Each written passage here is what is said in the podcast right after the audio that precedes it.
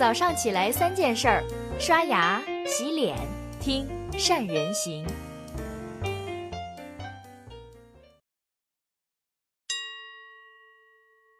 Hello，大家好，我是许如冰。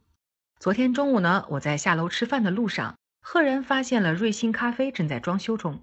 今年这个网红咖啡在互联网上掀起了一股裂变营销的潮流，短短大半年时间呢，就开了一千多家分店。直逼咖啡巨头星巴克。今天呀，我就想借机会跟大家聊一聊裂变营销。裂变营销是一种依靠个体的社交媒介分享，帮助企业进行拉新运营，以达到一个用户带来多个用户的推广方式。就拿瑞幸咖啡来讲，他们的裂变套路非常的简单高效：一是让明星代言增加曝光；二是你在注册瑞幸咖啡 APP 时，免费送你一杯咖啡。你在推荐朋友注册，朋友免费得一杯，你再免费得一杯，就这样一个简单的裂变套路，瑞幸半年就卖出了两千六百万杯咖啡。那么裂变营销为什么会有这么大的威力呢？说到这儿啊，我先给大家分析一下裂变营销与传统营销的区别。在传统的推广模式中，一般分为两派，一是品牌流，主要是靠广告砸出一个知名品牌，然后呢是靠品牌来带动销量。像脑白金、步步高等就是这个模式崛起。第二种呢是效果流，这是 PC 互联网的传统玩法，就是靠数字投放实现精准引流。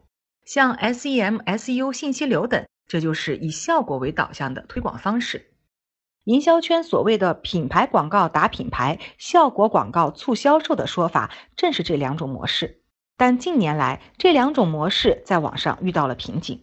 品牌流的弱点是转化路径太长，要靠客户记住你的品牌，然后再找渠道购买，这种方式见效太慢。那效果流的问题就是流量贵、无效流量多、引流难，这三个越来越难解决的痛点。因为这两个模式都存在缺点，所以这几年营销圈一直在探索一种新的模式，叫品效合一，让你在做品牌推广的同时，又立马可以看到转化效果。而现在看来，裂变营销的成功，恰恰就是做到了品效合一。我们看回瑞星的营销，表面看也不过是传统的明星代言加免费赠送的推广方式，但是在加上裂变营销后，却发生了质变。消费者在接触到瑞星咖啡的同时，被免费咖啡吸引注册，然后呢，又被引导推荐朋友注册赚咖啡，这在短时间就完成了品牌的传播、转化再传播的目标。这正是裂变营销高效的原因。那么裂变营销该怎么玩呢？要做好三个基础。第一个是种子用户，种子的客户挑选必须符合三个条件：一必须是目标客户；二是具有传播力和影响力的客户；三是要给自己的产品改进的意见。在深圳有个专注于主食沙拉的好色派沙拉，曾策划过一个裂变推广。他们通过微信招揽了十五位健身爱好者作为种子用户，展开了一场试吃会。在活动期间，引大家转发朋友圈分享，并给自己提供改进意见。最终，一场试吃会后，好色派公众号收获了一百七十一个粉丝，达到了一比十一的效果。第二个是分享诱惑。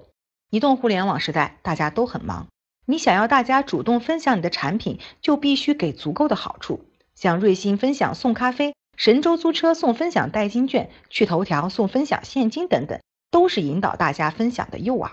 第三个是分享趣味，社交媒体是大家休闲娱乐的地方，你要发广告吸引大家的注意，那么重要的因素就是有趣儿。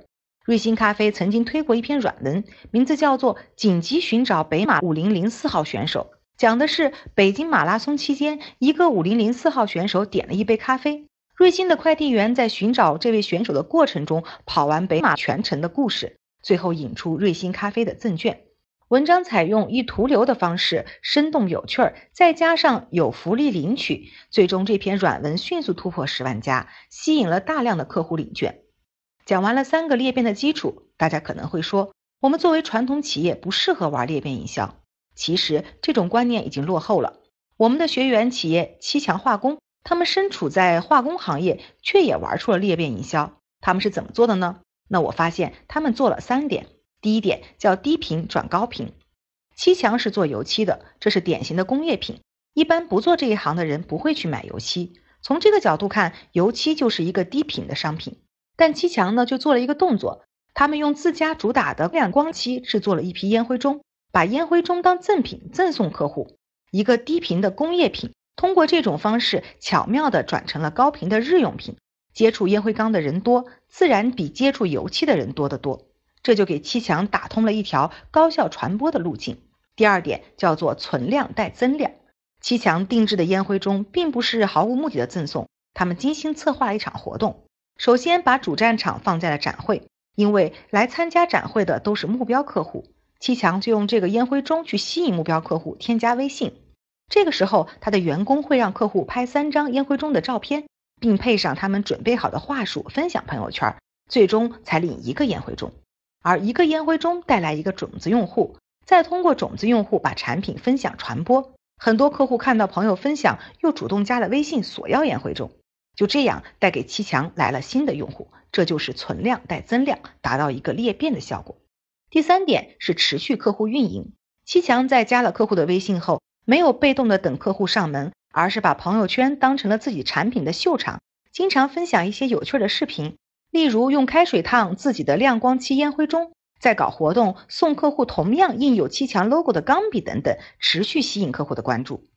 正是通过持续的裂变活动，现在七强的免费推广获客的数量已经占到总客户数量的百分之三十五，总销量的百分之五十，效果甚至远超了付费推广。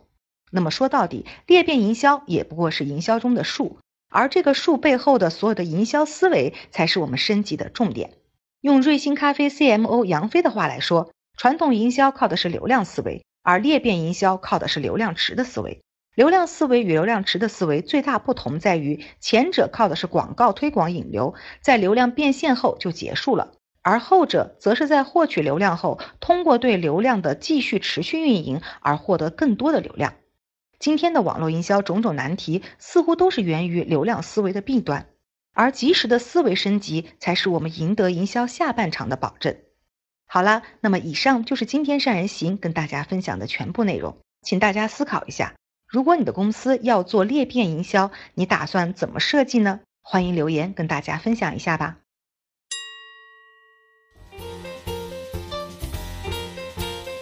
关注善人行微信公众号，每天早上六点三十分，咱们不听不散。